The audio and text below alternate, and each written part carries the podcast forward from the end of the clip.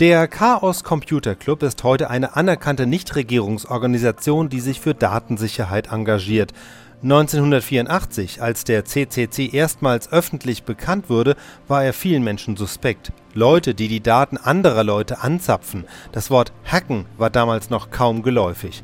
Gegründet wurde der Chaos Computer Club schon 1981 in Berlin in den Redaktionsräumen der Taz, aber dann ging es in Hamburg weiter. Die Öffentlichkeit nahm erstmals von ihm Notiz 1984, als der Chaos Computer Club ein Benutzerkonto der Hamburger Sparkasse knackte. Wenn Sie Computerliebhaber sind, dann haben wir jetzt eine echte Leckerei für Sie. Ein wirklicher Leckerbissen aus Hamburg. Dort gibt es nämlich einen Chaos Computer Club. Und dieser Chaos Computer Club, der streitet schon äh, seit einiger Zeit gegen Datenverschmutzung. Und äh, was dies im Einzelnen ist, das werden Sie gleich im Verlauf des Beitrags noch merken, meine Damen und Herren. Dieser Chaos Computer Club hat jedenfalls den Coup gelandet, von dem man immer glaubte, er sei eigentlich unmöglich. Und zwar hat er sich über das BTX-System in das Datensystem der Hamburger Sparkasse reingemogelt und hat dort zu seinen Gunsten 135.000 Mark abgebucht. Also dies ist eine Form, Form von äh, Bankräuberei, bei der sie sich noch nicht mehr außer Haus begeben müssen. Dies gelang dem Chaos Computer Club und äh, unserem Kollegen Martin Röber in Karlsruhe ist noch etwas Besonderes dazu gelungen. Er hat nämlich die beiden Hacker, wie man diese Leute wohl nennt, denen dies gelungen ist von diesem Computer Club.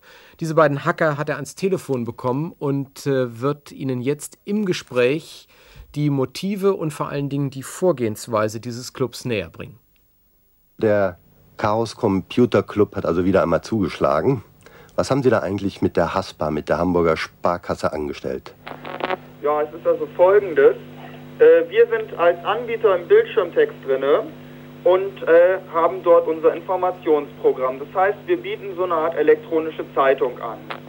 Äh, und während des Editierens von Seiten sind wir eben halt auf einen groben Softwarefehler gestoßen, der einfach wilde Daten auf den Bildschirm brachte. Und unter diesen Daten war auch die äh, Teilnehmerkennung, das heißt also jetzt das Passwort äh, zur Zugangsberechtigung äh, für die Hamburger Sparkasse.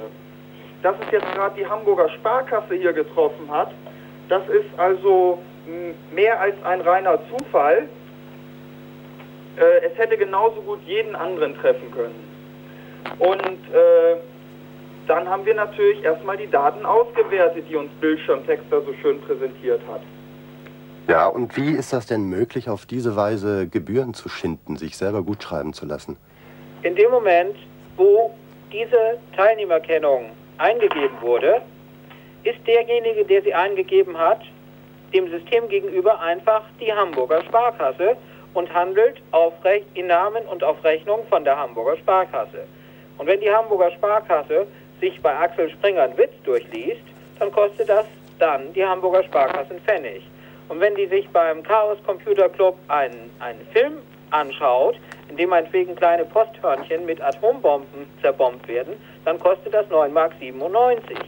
Und da gibt es eben auch noch andere Informationen beim Chaos Computer Club, die Geld kosten. Und die kann man sich dann die ganze Nacht hindurch angucken. Ja.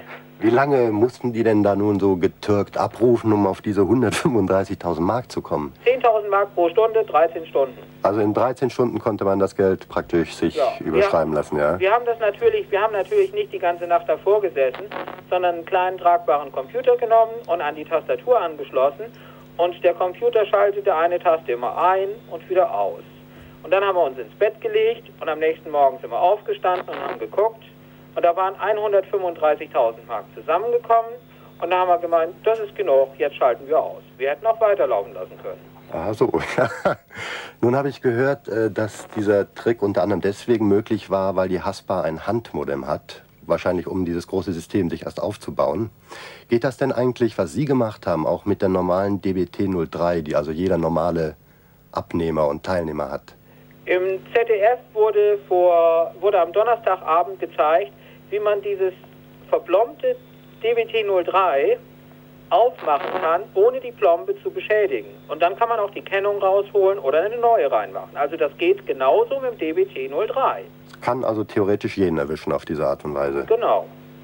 Das Geld, war das denn schon bei Ihnen gebucht jetzt? Es wurde heute Nacht verbucht. Und eine letzte Frage, warum machen Sie das Ganze eigentlich? Wollen Sie reich werden? Ja, wenn wir reich werden wollten, wir, hätten wir einfach geschwiegen. Bei Bildschirmtext gibt es erhebliche Gefahren für den Endverbraucher.